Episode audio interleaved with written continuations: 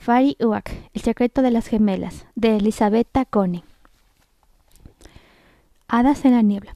Estaba pensando en lo afortunada que había sido conociendo a esas haditas y a Tomemilla, a Pervinca y a Vainilla y a toda la familia Periwinkle y sus amables amigos. Cuando la luz de la luna desapareció de pronto, un cúmulo de niebla pasó frente a la ventana. Me asomé y con gran estupor descubrí que el pueblo estaba envuelto en la bruma. En aquella época del año era muy extraño.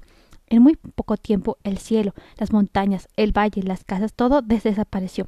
Desde detrás de los cristales veía la cola tendida oscilaba como un fantasma y daba miedo. Miré, miraba atónita aquel mundo espectral cuando ¡bang! Algo golpeó el cristal justo delante de, mi nariz. ¡Ah! grité, y del susto caí volando del alféizar. Soy yo, Feli, de Iben, sentí susurrar. Suspiré de alivio. Te ruego, dosis sutil soplo de viento, que no parezcas así en estos días extraños, protesté, mientras salía a encontrarme con ella. Eres una miedica. No, no es cierto. Bueno, ¿tienes noticias de las brujas? No. ¿Crees que ha pasado algo? No creo. Estoy, estoy aquí afuera desde hace ya unas horas y no he visto resplandores de batalla ni relámpagos de encantamientos en el horizonte. Es una buena señal. Había tenido el mismo pensamiento Pep, pero oír, oírselo decir a David me animó. Era la hada más sabia que había conocido nunca. Estar con ella en aquellos momentos me, tranquilizaba. Había una atmósfera tan especial. Parece un lugar hechizado, susurré mirándome alrededor. Lo es, respondió David.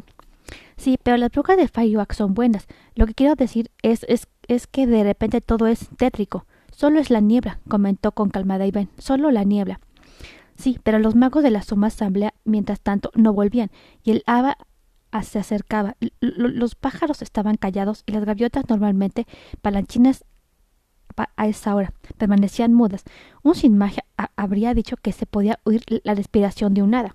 Yo oía la respiración de David mientras miraba moverse la niebla sinuosamente a nuestro alrededor. Entonces percibí a lo lejos tres pequeños resplandores que volaban en nuestra dirección. Son Tedemi, Flor y Talosen, exclamé feliz. A lo mejor traen noticias. No, no sabemos nada. Todavía no han vuelto, anunció Talosen, que me había oído. También ellas estaban preocupadas. ¿Dónde está Pic? Pregunté notando que solo faltaba ella en nuestro grupo. No lo sabemos. Hemos pasado por su casa, pero no estaba. Estoy aquí. Oímos gritar desde entonces. ¿Dónde es aquí? No te vemos. Ya voy, ya voy. Uf, e, es que desde el suelo no, se ve nada. Llevo andando dos horas y, me he pedido tres veces. ¡Ay! ¿Qué ha pasado? He chocado con una babosa. todos estos bichos han, salido a, beber. Oímos un ruidito junto a nosotras y repentinamente las antenas de Pic aparecieron en medio de la niebla. Esa gordín flona se había encaramado al, al vallado de nuestro jardín. Veo que estamos todas en el mismo barco dijo sentándose exhausta. Y bien, ¿hay novedades? Estaba empapada y muerta de frío. Por desgracia no, respondí mientras la flor le, frotaba las manos para calentarla. No os lo voy a ocultar, chicas. Estoy preocupada, confesó Pic, tendiéndome sus pies helados. ¿A quién se los iba a decir? corroboró la flor. Hacedme caso, están en peligro, dijo Tedemi, la optimista del grupo. Bebé nos hizo callar a todas. ¿Queréis guardar silencio un momento? interrumpió con voz firme. ¿Es que creéis que los mágicos de, la suma asamblea se han unido para organizar la fiesta de las calabazas, más bien e, estarán estudiando un plan para defender al pueblo del terrible 21. Y son decisiones que llevan su tiempo, así que calmaos. Debey no siempre tenía razón, pero sabía ser convincente.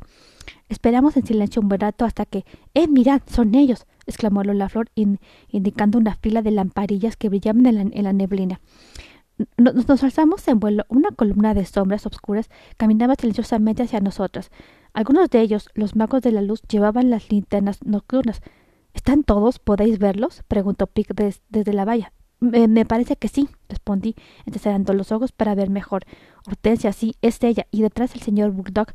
Luego, ahí está, está mi tomemilla, y aquel debe ser Meuk Magdalen. Luego, luego siguen Cardo Pictori, Lilium Margot, Butomus Rus, Tulipa Oban, Matriarca Blossom, Magnolia, Robin, Alaconfa Luque y, tu bruja verbena. ¿Lo ves, la Flor? No falta ninguno. Andan lentamente, me, parecen cansados. Esperamos en silencio y cuando los mágicos estuvieron lo bastante cerca, oímos a la Latomemilla preguntar sorprendida ¿Qué hacen estas, estas, estas asadas aquí afuera a estas horas? Una llegada inesperada. Entramos en casa, Tomemilla delante y yo detrás.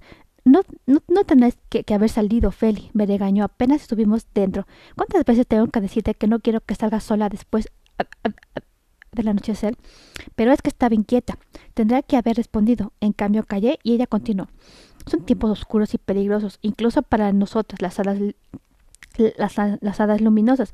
No quiero ni imaginarme cómo me sentiría si te ocurriera algo. Prométeme que no lo volverás a hacer, Feli, por lo menos sin mi permiso. Promételo. Lo prometo, susurré. Estamos en el invernadero y Tomemilla cerró la puerta detrás de nosotros. Aún iba, envuelta en su, capa y, su manera de actuar era misteriosa. ¿Las niñas duermen? Sí, dije sin levantar los ojos. Creo que podremos despertarlas. Estoy segura de que cuando vean lo, lo, que tengo aquí, se podrán contentas de dejar la cama. Algo se movió bajo la capa de Tomemilla y un instante después asomó. Shirley Poppy. Sí, e-, esta pequeña espía y su ratón se, las han arreglado para escuchar detrás de un árbol lo, lo, que, se, lo que se decía en la asamblea antes de, que yo lo descubriera. Y cuando se han enterado de que Vanilla y Pervinca son brujas, han querido venir conmigo a, toda costa, explicó Tomemilla. Shirley sonrió y me observó con sus grandes ojos negros. Tú debes ser, tú debes ser Feli, dijo acercándose a mí. Qué bonita eres. tus cabellos son como a gotas de rocío y tu vestidito, una nube de luz. Eres, eres el ser más bonito que he visto nunca. Gracias, respondí ruborizándome. He oído hablar mucho de ti, ¿sabes? Y también de Miss Berry, dijo estrechándole la patita al ratón. Miss Berry me enseñó la lengua. Lo sé, sé que estamos en peligro, le agradecí. ¿Tenéis hambre? Claro que tendrán hambre, respondió por ellos Tomemilla. El papá de Shirley ha dicho que anoche no pudieron cenar a causa de la tormenta, así que por favor ve a despertar a las gemelas y, y diles que bajen. No habría terminado la frase cuando la puerta se abrió. Ya estamos aquí, exclamaron Babu y Pervinca, entrando en el invernadero. Venían en pijama y despeinadas aún de la cama. Hemos o oh, hemos oído entrar y no, no sé cómo no, me lo he imaginado, sus, suspiró Tomemilla. Las niñas se abrazaron. Qué contentas estamos de verte, Shirley. ¿Estás bien? ¿El terrible 21 también ha ido a tu casa? Shirley hizo un gesto de, sí con la cabeza y Miss Berry sacó la lengua. Tenés razón, ratoncito. El peligro ronda por aquí dijo Vainilla haciéndole una caricia. Miss Berry se comió un, azucarillo de, arándano. Y ir a vestiros, ordenó la tomemilla, mientras nosotros preparamos una tarta y café con, con, leche para todos. Después, sin perder más tiempo, em, em, empezaremos la primera lección de magia. Electrizadas por la emoción, las niñas salieron corriendo por las escaleras hacia su habitación. ¡Qué domingo más apasionante! exclamó Babu, volando hacia el baño. Pervinca puso los ojos en blanco. ¡Eh! ¿Cómo lo has hecho? ¿El qué? ¿Volar? ¿Quién te ha enseñado? Nadie. ¿Por qué? ¿Tú no vuelas? Yo no, lo sé. Creo que nunca lo he intentado. Pues inténtalo ahora. Venga, un vuelecito hasta, hasta el armario. Es fácil. La invitó Babu. Pervinca cerró los ojos y dio un saltito. No, no, no es así, dijo Vanilla riendo. Prueba a, Prueba a pensar que eres una mariposa, una libélula o un colibrí. ¿Ves más fácil pensar en un búho, un cuervo o un raspón? Me da igual con tal de que sea un animal que vuele. Bien, te pones a caminar así por la habitación, ¿vale? Luego piensas, soy un búho o un cuervo o lo que tú quieras y dices, no peso y, puedo elevarme y vuelas. Venga, no peso y, me elevo. Prueba. Pervinca fue hasta el rincón más alejado de la habitación, abrió los brazos como un halcón y empezó a correr hacia el armario. No, no peso y, me elevo, gritó. Por suerte, Babu consiguió detenerla justo antes de que se estrellara contra las puertas. Debes de haber, eh, debes de haber hecho algo mal, dijo, dijo recomponiendo a su hermana. Tal vez no te has concentrado lo bastante.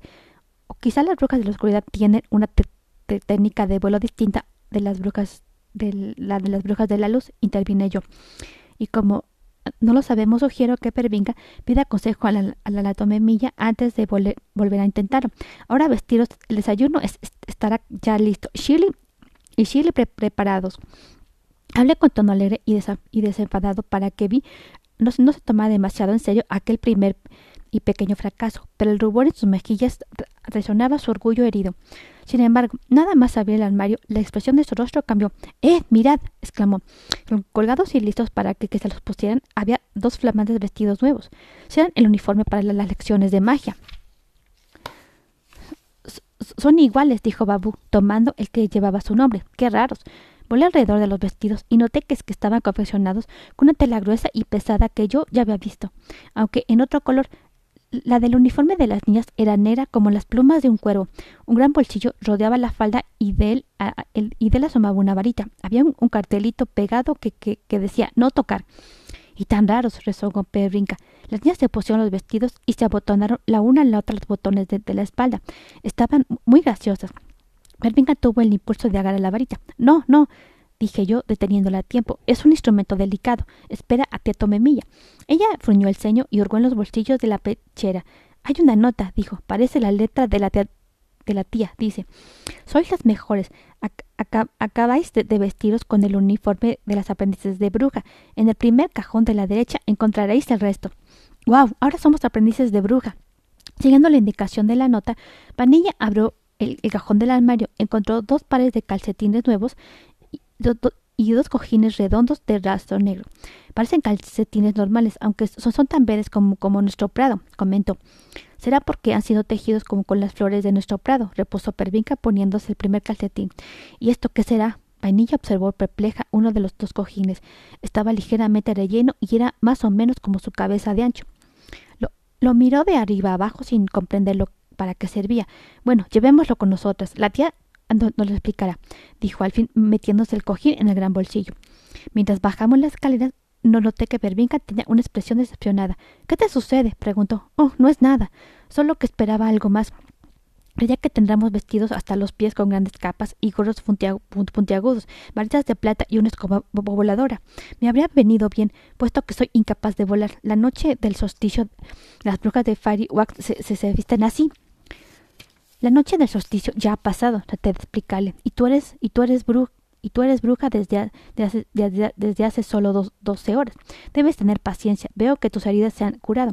Sí, ya, ya le he dado el resto a Babu si es que lo, si es que, si es, si es que lo, lo que quería saber. ¿Y por qué estás enfadada conmigo, Vi? No estoy enfadada contigo, Feli. Es que estoy harta de tener que esperar siempre para todo si al menos la paciencia de la que tanto hablaréis tuviera un, un buen labor. Entramos en la cocina y para, nuestra sorpresa encontramos a Shirley vestida como las gemelas. Sin embargo, sus calcetines eran distintos. En vez de flores del jardín, estaban hechos de hierbas y flores del campo. En la cabeza llevaba un espléndido sombrero de, en punta y Pervinca me lo hizo notar. Ya era hora, exclamó Tomemilla. Empezamos a preocuparnos. Tomamos el desayuno y tener cuidado de no mancharos. El uniforme nuevo. Veo que habéis encontrado todo. Dijo con una sonrisa que quedaba a entenderlo bien, que conocía la, la curiosidad de sus sobrinas. Pero, ¿dónde están vuestros sombreros? No hemos encontrado ningún sombrero. Precisamente le estaba diciendo a Feli que no, no habéis encontrado los sombreros. No, en el cajón solo están los calcetines y dos extraños cojines. Claro, los sombreros. Babu y Pervinca sacaron los dos objetos negros que habían encontrado en el cajón y se los enseñaron a su tía. Exacto, esos. Pop. Las niñas se miraron dubitativas y lentamente se pusieron los cojines encima de la cabeza. Yo creo que se están burlando de nosotras, murmuró Pervinca. No habían terminado de hablar cuando ¡pum! ¡Vio! Su cojín se abrió y un espléndido sombrero de bruja se desplegó sobre su cabeza. Lo mismo le ocurrió a Vainilla. Los sombreros, confirmó Tomemilla. Cuando os los quitéis, se, replegarán, se replegarán solos. Diez minutos después, bajamos a la habitación de los, de, los hechizos. Más allá de, la oscuridad. A las niñas les estaba, les estaba prohibido entrar en la habitación de los hechizos y siempre habían respetado esa regla. No por obediencia, claro, sino porque había, había, había que correr un, largo pasillo oscuro para llegar hasta ella y Vanilla y Pervinca siempre lo habían definido como una aventura imposible. Si hubiera tenido solo un par de días, más de valor, habrían descubierto que aquel pasillo escondía un secreto. había que dar veinte pasos en la oscuridad antes de descubrirlo, pero en ese, en, ese breve momento de miedo era, era luego recompensado con un espectáculo maravilloso. Al dar el vigésimo paso, las paredes de roca se iluminaban. Miles y miles de lamparitas oscuras entre las piedras se encendían al pasar, iluminando el camino hasta la, habitación. A la mitad del pasillo torcía y el techo se volvía gradualmente más, más, más bajo. Hacia había una puertecita de madera. Era preciso agacharse para pasar y, por supuesto, quitarse el sombrero, pero una vez dentro los recién llegados se hallaba en una habitación grandiosa. La luz temblorosa de un gran candelabro colgaba del techo no dejaba percibir inmediatamente las dimensiones reales de la habitación.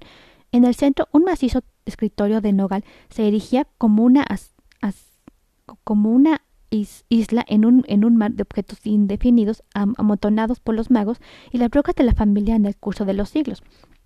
Nadie había tirado nada, nunca nada redes de pesca, cuerdas de amarre, velas endurecidas por la sal, canastas de mil formas y hermosos rostros pintados sobre telas ahora ennegrecidas reposaban entre las pilas de libros de magia y grandes calderos negros. Junto al escritorio, encima de un artil, estaba el sombrero de bruja de, Tomemilla y detrás de los anaqueles libros de todo género, novelas de aventuras, cuentos, leyendas, recetarios, biografías y atlas de los reinos mágicos, mis preferidos, Ahí estaban eh, entre las redomas y, los al, alambiques. De vez, de, vez en cuando tomé milla, elegía uno y me lo leía frente, frente a la chimenea. En efecto, en la habitación había una gran chimenea a ambos lados del hogar.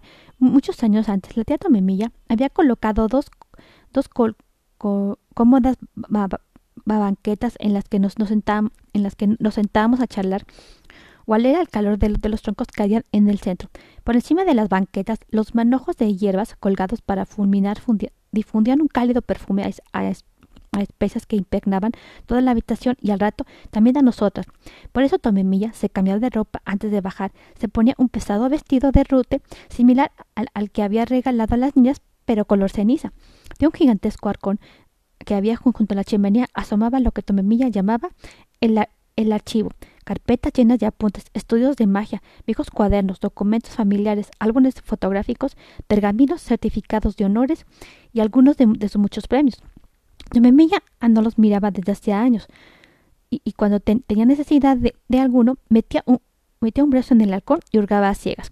Como los libros de magia nunca eran, nunca eran devueltos a su sitio, los, los, los estantes de las paredes tenían muchos huecos, solo algunos viejos calderos y ciertas horribles jaulitas de aspecto triste y se, se, disputaban, se disputaban las telarañas con, sus murmuradoras. No se, no se, usaban desde hace, mucho tiempo, porque la magia moderna había encontrado ingredientes, alterna, alternativas a la piel de sapo, extravagancias, extravagancias así. A, mí me daba mucho miedo y me mantenía a distancia. No era, no era nada fácil introducir pupitres escolares en aquella confusión, y Tomemilla y yo habíamos tenido que trabajar un día entero. En la vieja pizarra habíamos apuntado las tareas. Bajar las pilas de libros para acercarlas al escritorio, ordenar el, arcón, cerrarlo y, y, poner encima los retratos, limpiar el escritorio, colocar plumas, borradores, cuadernos, compases, tinteros, sellos y frasquitos de polvos mágicos en los cajones de la derecha. Meter los ingredientes para los hechizos en el, armarito de, la izquierda. Después de un día entero de trabajo, una vez, una vez tachadas una a una todas las tareas, en medio de aquel mar de objetos, había aparecido una pequeña aula. Hemos hecho un gran trabajo. ¿Qué dices tú, Feli? manifestó Tomemilla muy satisfecha, con los ojos en forma de estrella. Creo que sí, solo falta el toque final.